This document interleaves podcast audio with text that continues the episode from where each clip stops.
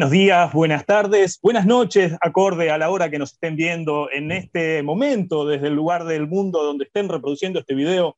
Les mandamos un saludo a todo el mundo. Mi nombre es Martín Campos. Esta es una nueva edición de Racing Team, un programa de Fórmula 1, donde vamos a tener en el día de hoy al señor Antonio Ramírez, al señor Ricardo Ponce y a un invitado de lujo, un, día muy especial hoy para eh, Racing Team y para todos los que nos están escuchando.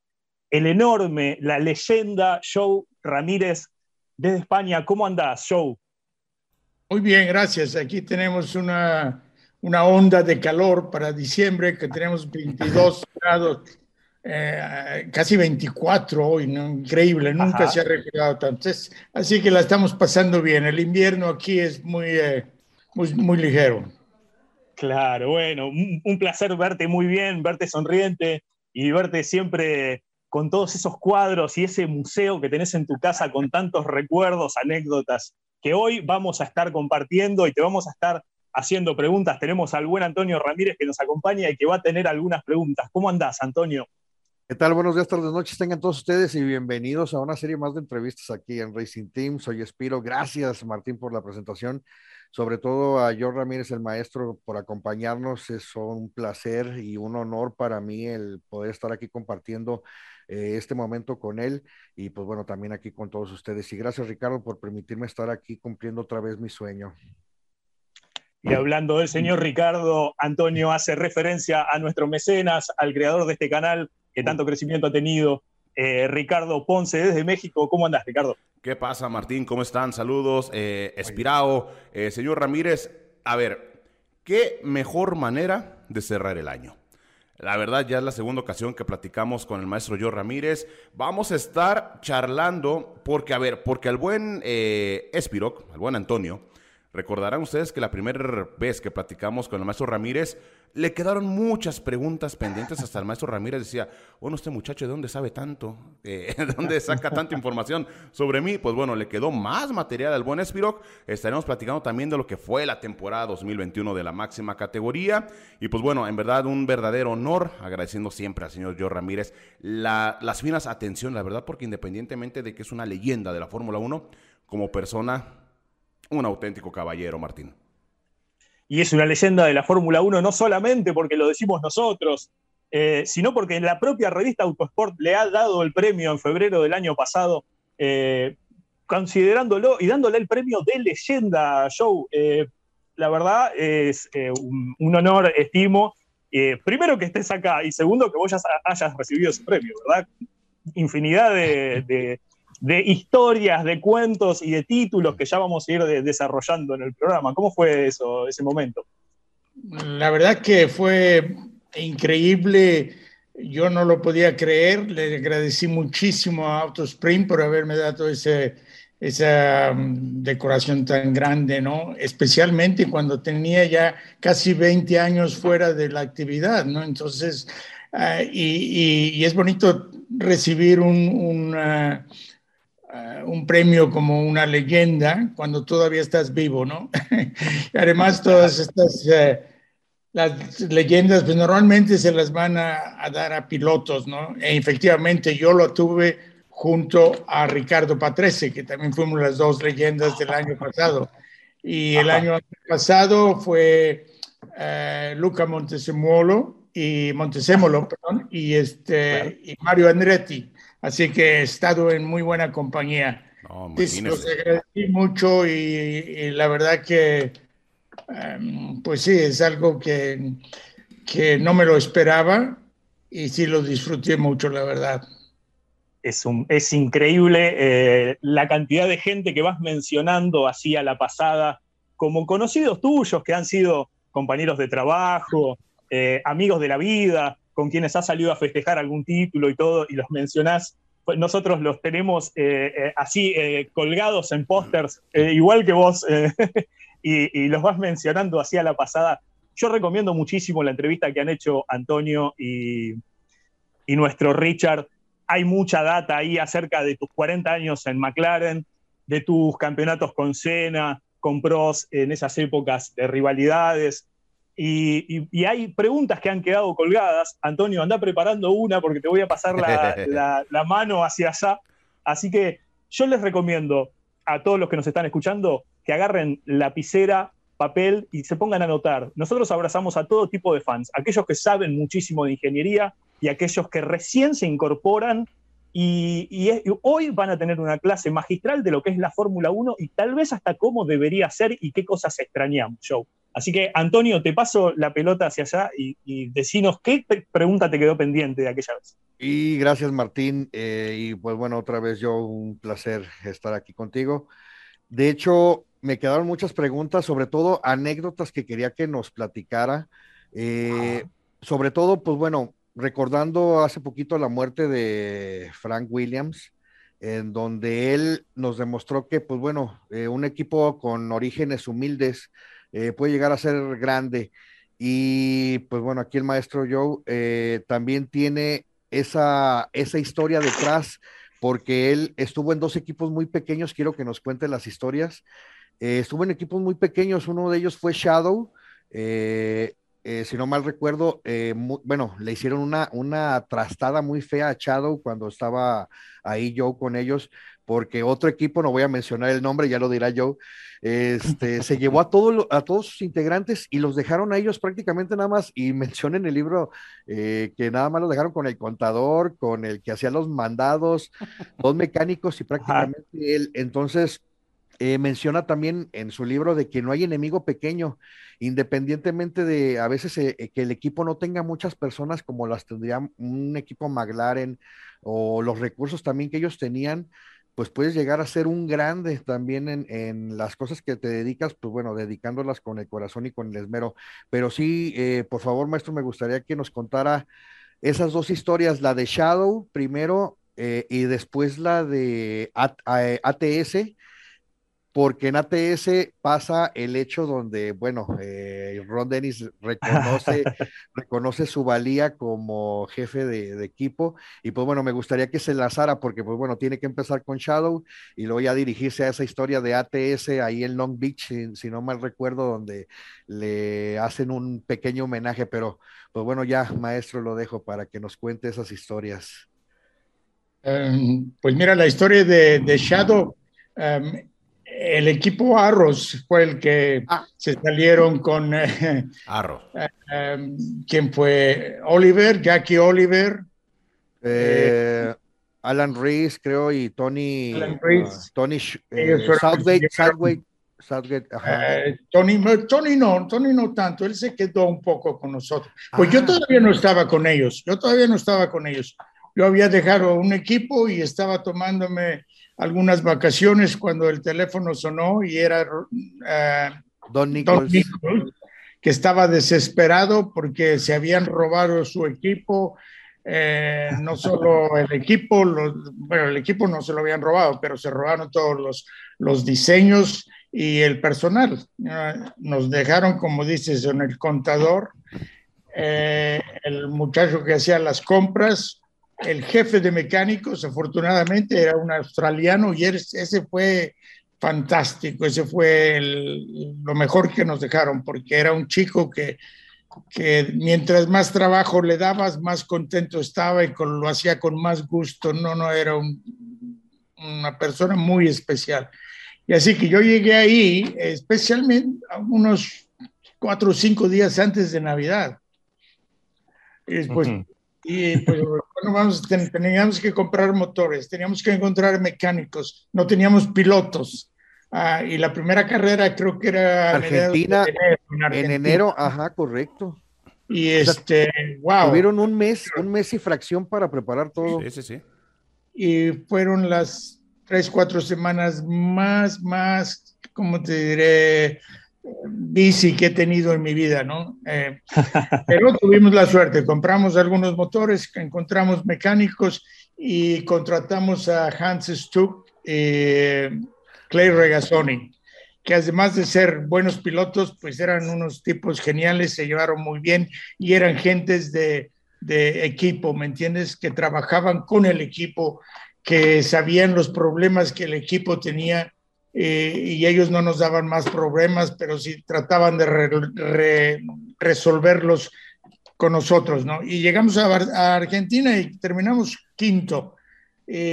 pues para nosotros no tienes idea, fue un suceso casi redondo. Celebramos con el equipo Bravo, creo que ellos ganaron el Gran Premio eh, con Piqué y nosotros celebramos casualmente en el mismo restaurante que ellos y, estuvo muy simpático. Pagaron la cuenta brava. sí, sí, fueron cosas eh, que te da mucho placer cuando estás con un equipo pequeño y que estás pues eh, luchando con los más grandes que tienen más dinero, que tienen más recursos, más personal, etcétera, etcétera. Con ATS fue otro, otro época muy difícil porque el equipo todavía era más pequeño que y teníamos solo un coche. Eh, y, íbamos a las carreras con eh, un, tres mecánicos, el piloto el jefe de equipo, y, bueno, el dueño del equipo y yo. Y, me acuerdo que en, em, en, Long Beach, en California, para el Gran Premio de Estados Unidos, eh, calificamos cuarto. ¡Wow! Eh, en las pruebas, en esos tiempos, cuando, cuando dabas bien en las pruebas, el, el viernes, la Goodyear te daba cuatro juegos de llantas para calificar el sábado. Yo me, de las muy sticky, ¿no? Que una vuelta y, se, acaba. y, nosotros ni siquiera teníamos cuatro juegos de, de ruedas para montarlas, ¿me entiendes? Así que le pedí a Guyer, mira, danos un vamos a hacer la primera vuelta, apenas se abre la, calificación para usar las vuelas y nos vuelves a poner otras nuevas. Y sí, aceptaron porque daban, ah, ¿cómo te diré? Nos trataban bien siendo un equipo pequeño, ¿no? Y así que le digo a, ¿cómo se llamaba? Pues se llama todavía Jan Lambert. le digo, ah, tenemos una vuelta, apenas se abre la pista y es mejor poner una, una, como se dice en inglés, pones una vuelta en el banco porque después no se sabe si uno va a romper un motor, se va a hacer aceite en la pista o va a haber un accidente. Entonces, mete una, una vuelta en, en el en el banco, ¿no? Y así lo hizo, él quedó cuarto, después la pista se ensució, algunos rompió el motor, ya no fue, la pista ya no fue más rápida, nos quedamos cuarto, estaba solo un Alfa Romeo, creo, un, eh, un Alfa Romeo, un Ferrari, un Williams adelante de nosotros, y nosotros cuarto con un pequeñísimo equipo, ¿no? Y me acuerdo que eh, el, después de la, de la calificación estamos todos muy muy eh, ocupados porque cuando tienes poco dinero no tienes que no cambias piezas. Son las mismas piezas que las estás revisionando y reparando y las vuelves a poner yo tenía una, una, teníamos un header tank que, que, perdía mucha agua y yo lo estaba soldando cuando el equipo el, dueño del equipo ¿cómo se llama? el alemán um, Gunther eh, no Gunther Schmidt Gunther Schmidt, ajá. Gunther Schmidt viene y me dice, yo, no te olvides del eh, FOCA Meeting, había unas, wow, no, no puedo creerlo. Y vi la hora y ya estaba 10 minutos tarde. Salgo disparado a lavarme las manos y llego al meeting room y estaban ya todos sentados. Y ahí fue cuando Ron Dennis se para y dice, eh, yo disculpándome que llegaba yo tarde y le dice, no, no, no importa, después de tu, de tu trabajo de hoy, te hemos reservado la eh, head of the table. Wow. yo, y ahí estaba, pues, Frank Williams, Peter Ward, eh Lucano de Montesimuero, Piccinini, todos los jefes de equipo ahí estaban. Y cuando me dice eso, Ronnie, me voy a sentir, la verdad que me sentía dos metros más alto, ¿no? como decía antes, son, eh, la verdad, eh, eh, cosas pocas que, que, las, que cuando las haces, digo, te da un gusto que la gente te reconozca lo que has hecho. Y sí, la verdad que una lástima que en la primera vuelta se rompió un drive shaft eh, un semieje y no pudimos terminar la carrera, que fue una grande lástima porque Jan era, estaba empezando, era sus primeras, no ya había estado con la Shadow, pero en fin, tener una experiencia de arrancar cuarto y lotar, pelearte con estas gentes que tienen alrededor por lo menos más de un par de, de vueltas, que fue lo que duró. Sí, una, una, gran lástima. Y después de en ese año, pues calificamos bien, estábamos siempre entre los 10 primeros, pero no, no terminamos porque los frenos o el clutch o cosas que se rompían porque eran ya viejas y no podíamos, eh, manera de, de, de, poner nuevas cara, cara carrera como todos los equipos grandes hacen. Pero fue, fue una, como se, como se dice en inglés, un character building. Eso es... Eh, esas temporadas. forma el carácter. Ajá. Formación de carácter, así es. No, de hecho ahorita, híjole, gracias por las historias, porque todo el mundo conoce a lo mejor mucho las historias con McLaren, eh, los éxitos, pero no conoce el trasfondo o todo lo que... De dónde viene todo, ¿no? Correcto, sobre todo esos equipos pequeños que hay que reconocerles que, pues bueno, estuvieron en la Fórmula 1, marcaron eh, también su parte de la historia y pues bueno, que comparta esas historias con nosotros es muy interesante. De hecho, ahorita mencionaste a un piloto, ya, eh, Jan Lammers, eh, has tenido varios pilotos durante eh, tu, tu, permanencia en la Fórmula 1, pero le tienes un aprecio muy especial, por lo que veo, en tu libro lo mencionas, tienes un aprecio muy especial para Jan Lammers. ¿Por qué? Yo sí lo sé, pero me gustaría que platicaras el porqué de... Oh, fue, fue, un tipo muy genial, una de esas personas que su, su, tiene éxito o no tiene éxito en la vida, pero nunca cambia. Él siempre era un chico sensacional, nos llevábamos muy bien y, y, fue un tipo, a mí me, me enseñó mucho eh, a, a, tener un car control en el coche, porque yo nunca he visto un piloto que, que, tuviera tanto control del automóvil como Jan lo tenía. Pero él era pequeño y no, no sé, tal vez no tenía un corazón tan grande de apretar el acelerador tan fuerte, ¿no? Cuando tuvimos junto a él y Helio de Ángeles, también fue una temporada muy bonita en Shadow, porque sí, no ganamos carreras, pero ellos se llevaron muy bien y, y fue una temporada pues muy, eh, ¿cómo te diré? Eh, de mucho trabajo, pero contentos porque nos divertíamos mucho. ¿no? Y en las carreras veloces, Helio era siempre más rápido, pero en las carreras como Mónaco, como Long Beach, donde había pues un poco más de car control, más manejo, Jan era sí, fantástico. Sí. Eh, sí, una pena que tu, mm, terminábamos poco las carreras y, y, en algunas veces era que, también muy difícil calificar.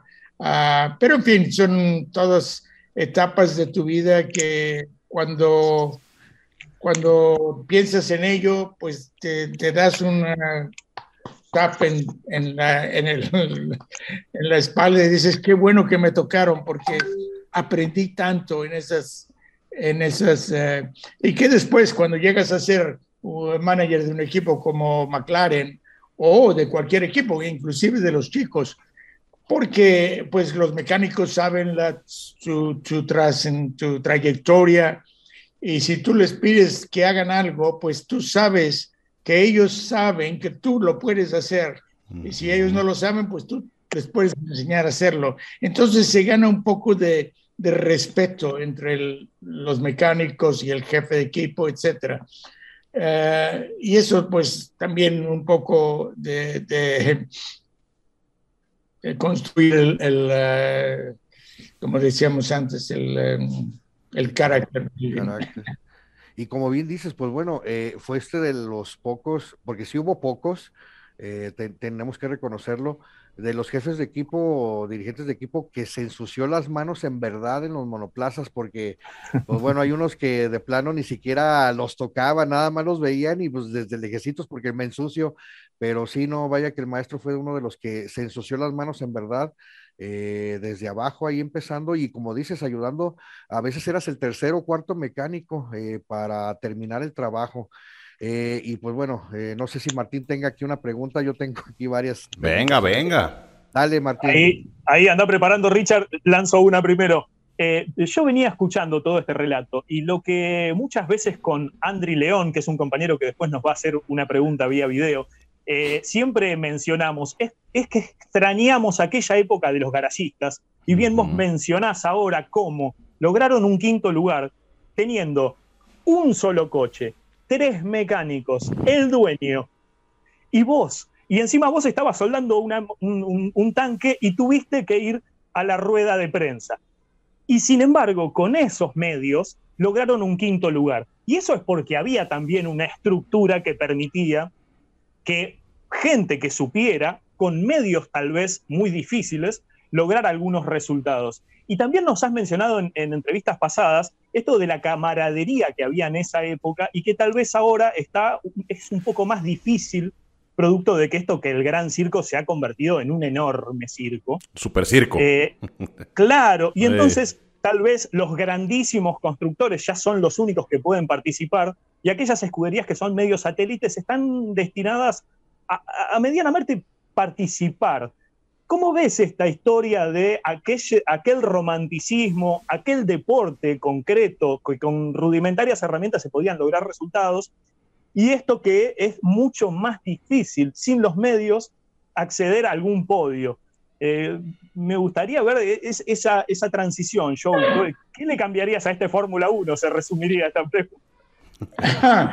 pues vamos a ver si la FIA y la, eh, si la, FIA y la FON eh, lo han logrado con el nuevo budget para el ah. próximo año. Vamos a ver si, si se resuelve algo. Ah, yo la verdad no tengo tanta, tantas esperanzas, pero vamos a ver porque algo tiene que cambiar un poco, porque eh, es triste para uno como yo que, que, que estuve en las escuderías muy pequeñas, con, de muy poco dinero, y en las escuderías grandes donde lo teníamos todo, ¿no? Así que la diferencia es, es de noche y día. Eh, unir eso yo creo que va a ser muy difícil, porque un equipo, si tú mencionas el último equipo de la parrilla, que es el uh, Haas, los americanos, y es un equipo pues que tiene un cierto budget, no, es, no son tan en relación como nosotros hablábamos de es, es mucho más grande, ¿no? están, están un poco más pegados al, a lo que es la Fórmula 1 de hoy, pero también no, no pueden, están muy, eh, pues, muy, muy, atrás, digamos. Hoy en día, cuando estás eh, un segundo atrás, ya, ya vas a ser eh, el veintiavo, ¿no? Es, es, demasiado ah, competitiva la Fórmula 1 y por eso que no sé si se pueda lograr lo que la FIA y la FOM, ojalá, porque lo que necesitamos es más, eh, ah, como dices, decías antes, ha crecido inimaginablemente, pero necesitamos que se unan toda esa eh, me gustaría volver a tener 26 coches en la parrilla, 28. la vuelta teníamos 30 y teníamos que precalificar. Esa es la, la Fórmula 1 que nos gustaría tener, pero desgraciadamente ya no, no existen los garrajistas o los, los pequeños equipos. Eh, y gracias a gente como Dieter Matic o em, el canadiense de la Force India, ¿cómo se llama? De la Racing Point. Ah, Lawrence Stroll. Lawrence Stroll. Gente como ellos que son apasionados al automovilismo, que han hecho mucho dinero en su vida y que están sosteniendo la Fórmula 1. Pues ojalá y hubiera más de ellos, porque sin ellos ya, ah, como dices, los garajistas eh, se, van a, se van a olvidar en la distancia, ¿no? Claro, más tarde, más temprano es como un camino de ida.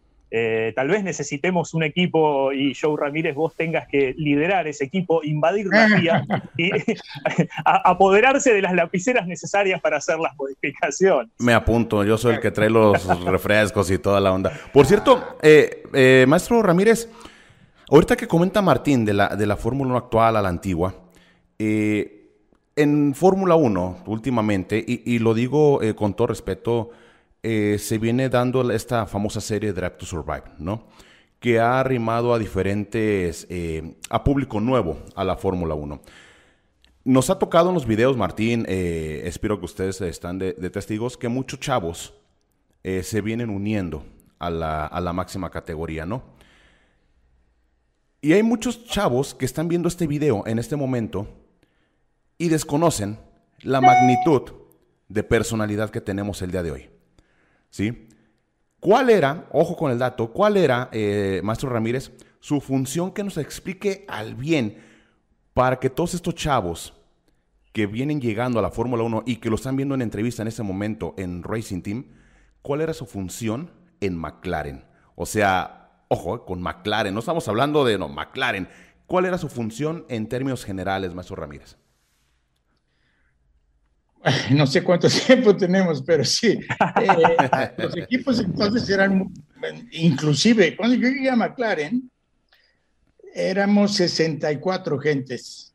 18 años después, cuando yo salí, éramos 850, ¿no? Es, una cosa increíble, ¿no? Además, en, hoy en día, por ejemplo, se llevan dos coches a la parrilla. Sí, en el camión tienen piezas para hacer otro, pero en nuestros tiempos llevábamos tres coches y en el camión teníamos cosas para hacer otro en caso de, algún choque, porque era más fácil. hoy en día hay muchas escapatorias, ¿no? El piloto puede probar lo que quiera, si se sale, pues se sale y vuelve a entrar. Eh, solo hay eh, algunas vueltas donde si te sales vas a tocar un muro o un guardrail, te vas a hacer daño y, seguramente destrozas el coche, como sucede. Pero la mayor parte de las curvas fuertes, pues tienes una escapatoria y te vas y vuelves.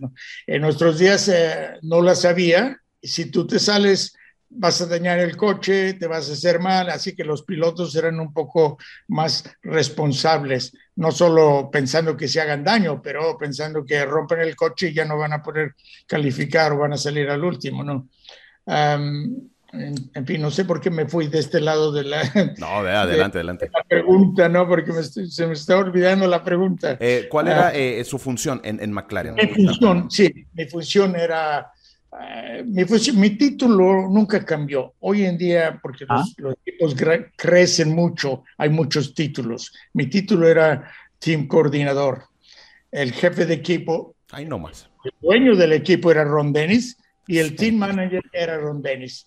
Y yo era el team coordinador. Pero Ron Dennis hacía las cosas grandes del equipo, ¿no? Se encontraba los patrocinadores, los pilotos, hacía los contratos con los pilotos, con los patrocinadores y el resto pues lo hacía yo, que tenía que ver que em, íbamos a las pruebas y a las carreras. Para mí mi función estar seguro que lo que se hacía en las pruebas se ponía a los que las cosas que salían buenas, pues se fabricaban y se montaban ya en el, en el equipo de carreras. Esa era una cosa. Las la relaciones con, al principio era mucho la, de mi parte mía la, la relación entre Porsche, que nos hacía los motores, y, McLaren, porque los, Porsche hacía los motores, pero los pagábamos la TAG Heuer. Así que yo tenía que revisar todas las, revisiones de los motores, las cuentas entre Porsche, em, las relaciones con la FIA y la FOM, tanto cosas eh, no tan importantes como los pases para todo el personal y para los sponsors, ah, las uh, licencias, las superlicencias de los pilotos, la, gasolina, repartir, llevar la gasolina a todas las, las, los venues donde probábamos y donde corríamos igualmente que las llantas, inclusive las llantas las llevaba la Goodyear o la Pirelli o el que eran, pero em, sí, tenía más o menos un, un control de lo que teníamos para cada coche, ¿no? Eh, hubo muchas eh, temporadas donde la, la, gasolina era muy, eh, como te diría, un, un, tópico que siempre era un problema porque ponías todo llevar 220 litros. Ah, o kilos de gasolina. Entonces, ah, había muchas veces que teníamos que congelar la gasolina para ganar un 3% de gasolina. Y, perdimos carreras por la falta de gasolina en la última vuelta. Ah, en fin, fueron, eh, pero todos, era igual para todos y parece mentira que en las reglas de la Fórmula 1, los coches más rápidos del mundo, eso te debes de controlar la benzina. Es, es posible, es real, pero así era. Claro, es una locura. Estamos acostumbrados. Yo eh, los, pongo, los pongo en autos aquellos que están, nos están escuchando, ¿no? Los pongo en conocimiento. Nos está hablando de la época de McLaren, de la época de Senna Pros, de aquellos autos blancos y rojos, los MP44, que han ganado, se han cansado de ganar, ganaron absolutamente todo, inclusive una temporada ganaron 15 de 16 carreras y porque de casualidad en Italia vino un auto y chocó a Senna, porque si no hubiesen ganado todas las carreras. Eh, y lo que nos está mencionando así a la pasada es que él también estaba, eh, no solamente tenía que regular los motores con Porsche, eh, con la FIA y con la FOM, el combustible, las ruedas, sino que también tenía que regular el delicado equilibrio entre un Senna que llegaba a la Fórmula 1 y un Prost que también nos estuvo contando cómo fue esa relación. Eh, y, así a la pasada, todos aquellos fanáticos eh, que, no hayan visto la entrevista pasada, por favor, a continuación eh, pongan rec en sus cabezas, saquen una foto de este momento. Senna y Prost, todo lo que ustedes vieron, este señor estaba sentado en el medio y le decía, chicos, no se peleen más. Yo acá vamos a tener que correr todos juntos. ¿no? Fue un poco así show, ¿verdad? El, tenerlos contentos. Claro. Sí, la verdad que fue un poco así. Yo la gocé mucho porque sí, tenían una, una rivalidad a muerte, pero dentro de ellos tenían un respeto absoluto el uno al otro. Eso. Ah, y sabían cuáles eran los dotes de uno y los dotes del otro, ¿no? Uh, Prost sabía que para calificar era imposible. Uh, Ayrton Senna con un uh, podía extraer del coche que tenía en una vuelta muchísimo más de lo que Prost podía hacer con el mismo coche. Y esa era la ventaja más grande que tenía Senna en la calificación. En las carreras, eh, Senna respetaba mucho a Prost, que era tan constante, por eso lo llamaban el profesor. Era muy constante, además incapaz de hacer errores.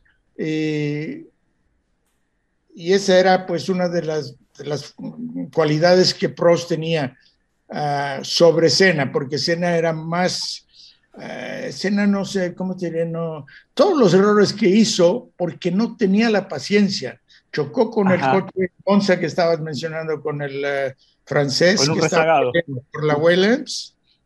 Y lo, lo, alcanzó antes de la chicana, el francés vio el, espejo Senna en el espejo que andaba tres o cuatro segundos más rápido que él, se atolondró, se sale de la chicana y de regreso se pega con, con Cena y lo mete fuera. Pero digo, por Dios, podía esperarse una fracción de segundo que pase la chicana y lo pasa en la recta. Facilísimo. No, Cena no, nunca. Eh, igual hizo con eh, el, japonés Jack Nakajima en Brasil una vuelta.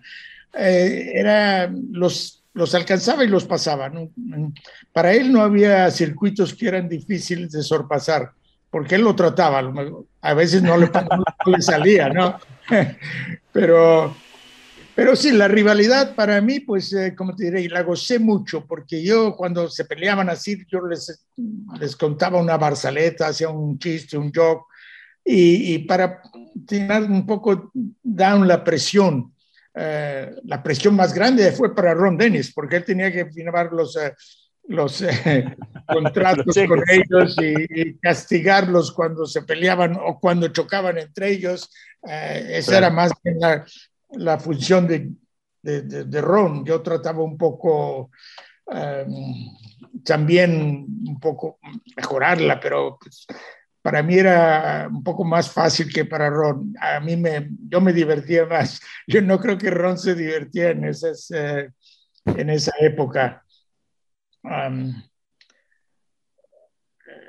Antonio, prepárate una pregunta porque, a ver, dale, dale, ya, la, tenés en la mano. Ah, y, tenía, tenía otro aquí antes, pero mencionó algo muy interesante el maestro. Ha habido binomios o eh, dúos eh, muy marcados en la Fórmula 1 Eh, de hecho, a él, a él y a Ron Dennis se le compara con la dupla que hubo de Patrick Head y Frank Williams, pero yo creo que la dupla de Ron Dennis y el maestro Joe Ramírez fue como que más de hermandad y como que más de complicidad en algunas cosas, porque de hecho, aquí nos podrá decir anécdotas el maestro, en donde él y Ron Dennis fueron cómplices eh, en cierta forma de algunos cambios de reglas, pero esa relación con Ron Dennis, ¿qué, tan, qué tan este, fructífera fue o qué tan cercana fue? Porque pues, al parecer sí, sí se llevaron muy bien. De hecho, es eh, raro porque es Ron Dennis con las personas con las que mejor se llevaba, de hecho, ¿no? Este, maestro. Ah, pues eh, sí, gracias por esto. Ron era una persona muy difícil de, de, convivir, ah, pero era un tipo, para mí fue sensacional. En esa época Ron era el número uno, si hablamos de, de team managers, y, teníamos a Barnard, que también en esa época era el número uno. Después vino Adrian Newey. Eh, uh. pero sí, Ron tenía esa...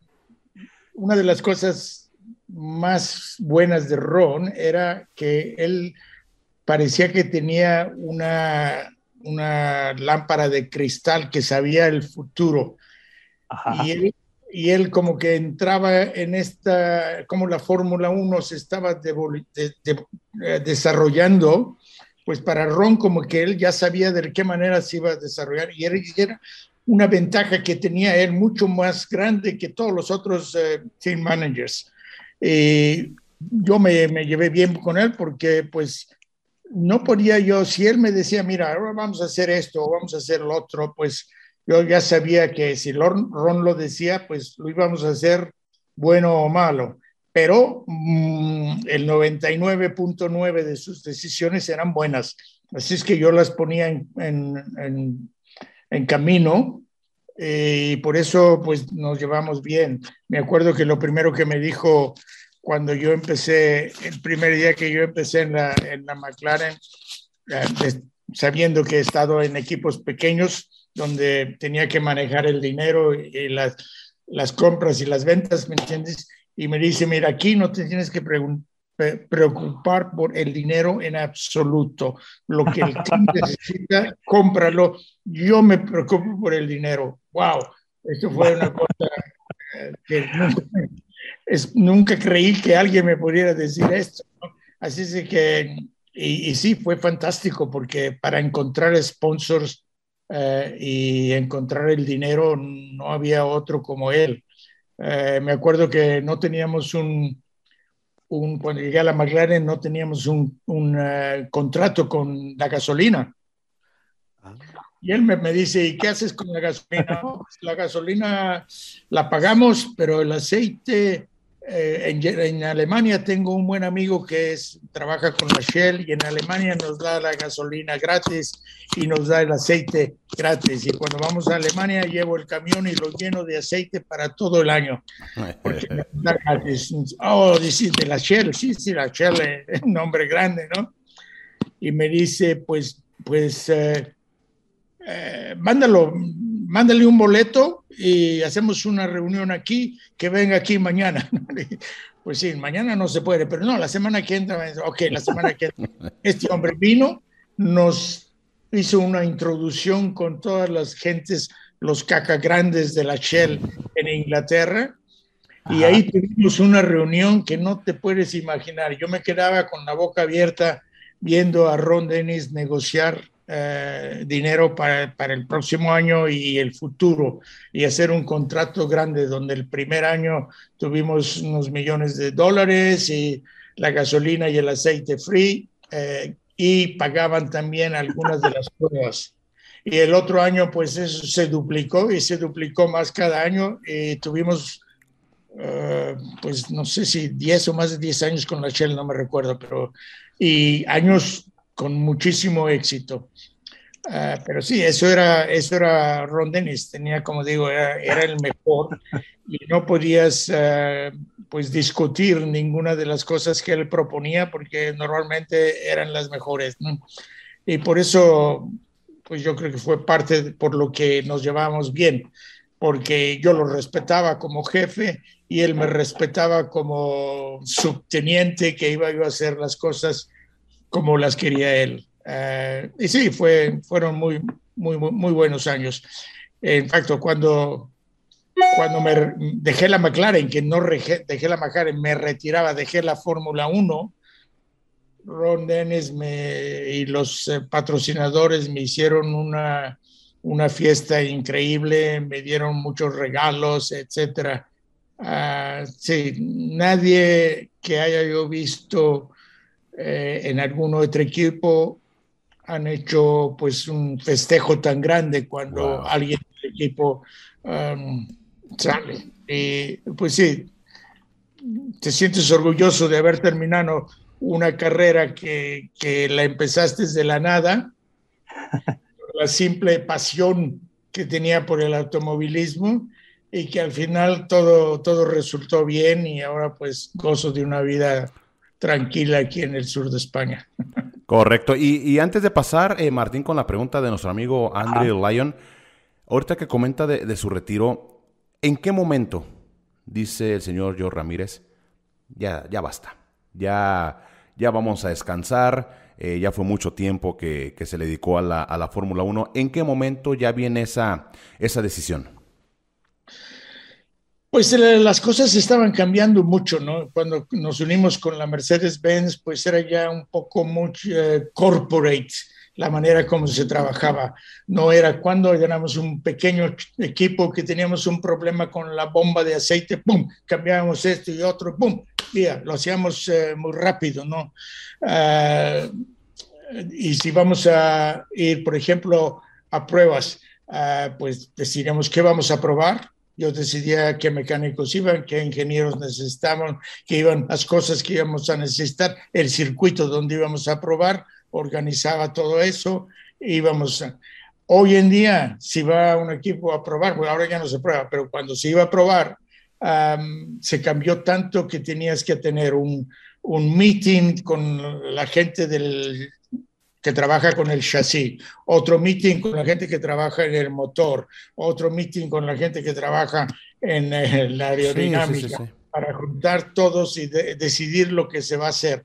Entonces, el, decision making progress y se, era tan largo que el... Um, um, que, ¿cómo te diré? Como que no se, no, no, no, no, no lo gozabas, no te gustaba ya, el sistema se cambiaba mucho, uh, Decision Progress eh, se, tomaba tanto tiempo que ya... Eso no, por una parte. Por otra parte, la compañía se más grande. Ah, yo tenía no solo que ver todos los trabajos que, que hacía yo con el equipo, pero también con el marketing del equipo porque para tener eh, tanto dinero que necesitábamos para ganar carreras, eh, necesitábamos a contentar a nuestros sponsors, a nuestros patrocinadores que nos daban todo ese dinero. Y yo parte de eso también yo estaba envuelto. Entonces ya no era tanto solo eh, estar envuelto en las carreras con los coches, la competición y la mecánica y la técnica sino también pues eh, el marketing. Y ya eran, como quiera, demasiado. Y ya dije yo, pues ya no me estoy divirtiendo tanto. Yo la primera vez que digo, ah, me tengo que levantar, tengo que ir a trabajar o qué flojera, ¿no? Y digo, pues esa será, es la primera vez que digo, tengo que pararme. Pero en realidad ah, me paré tal vez un, un, par de años antes, porque cuando me paré, me, me faltaba tanto, me faltaba tanto que era una persona muy difícil de, vivir en esos días. Fueron los únicos días donde tuve problemas con mi esposa, porque la verdad que me faltaba tanto el trabajo, los amigos, los compañeros, las carreras, la competición. No, e, es algo que si tienes la pasión para esto, eh, es, eh, es muy, muy difícil dejarlo. Quedaban muchos HP todavía en ese motor para seguir entregando velocidad, Joe. Y yo sigo diciendo, yo creo, Joe, que hay que asaltar una lapicera en la FIA, así como está volviendo Jean Todt a Ferrari y está cambiando de lugares, yo creo que tu voz es necesaria para lograr estas, estos cambios. Y antes de pasar, Richard, a la, pregunta de Andri, me gustaría spoilear un poquito de lo que vamos a estar hablando a continuación para que eh, eh, todos aquellos que estén viendo sepan que en algún momento estaremos hablando de cómo conoció a Juan Manuel Fangio, cómo le presentó una carta para ir a trabajar a Alfa Romeo y trabajar junto a Dalara. Eh, y en algún momento estaremos hablando acerca del campeonato de Jackie Stewart, el de Lauda, los de Senna Pros y los de Hakkinen, que él básicamente fue uno de los artífices de esas situaciones. Así que así como a la pasada, vamos a pasar, Richard, a la pregunta de André León. Y aparte, eh, ya hay que comentarle a la gente que nos está observando este video va a ser en dos partes. Eh, en la primera parte viene eh, todo lo que nos está platicando el maestro Ramírez, lo que ya comentas, Martín. Y para el día de mañana, si Dios permite, viene la segunda parte ya hablando de la temporada 2021 de la máxima categoría. Michael Massey, eh, Max Verstappen, Hamilton, Sergio Pérez, en voz del maestro Joe Ramírez. vamos a pasar con Andri Martín. Vamos a pasar con Andri, que no nos pudo acompañar en vivo, pero casi que lo obligamos a que grabe una pregunta para que él esté presente, porque es nuestro referente sobre la historia de la Fórmula 1. Así que pasamos con la pregunta de nuestro estimado Andri León, nuestro venezolano amigo que hace unas excelentes preguntas. ¿Qué tal amigos de Ren City? Les saluda Andri León, miembro del canal. Un saludo para todos y también gusto saludarle a maestro Joe Ramírez y quisiera hacerle una pregunta con respecto a sus últimos años de McLaren.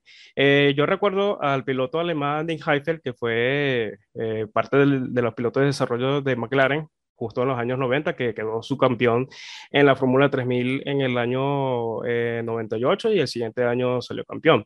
Y, y también a su vez era era probador del equipo oficial.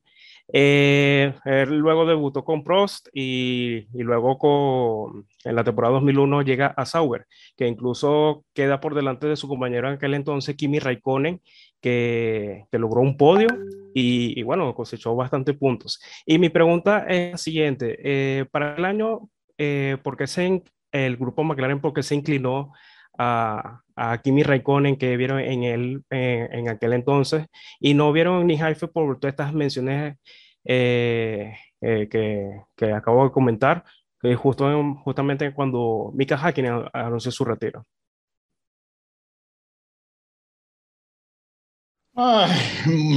yes, yo recuerdo, um, recuerdo no, no tanto de, de, aquel momento porque yo ya estaba pues casi casi en la puerta de, salida.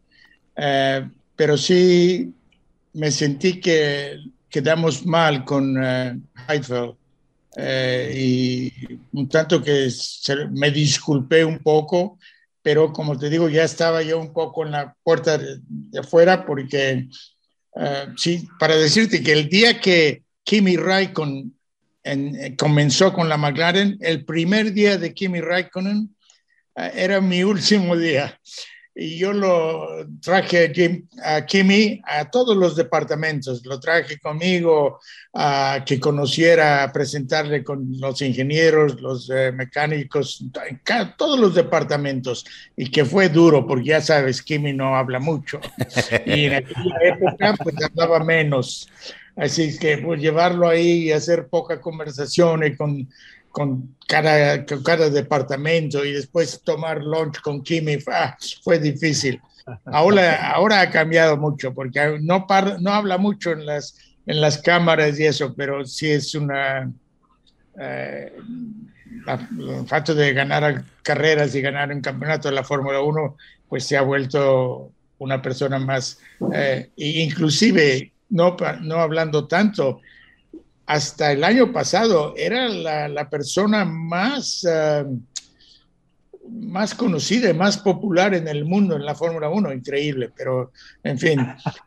Eh, así que no te puedo decir mucho al, por qué Heifeld no, la verdad que sí se merecía haber estado, haber tenido la oportunidad en McLaren.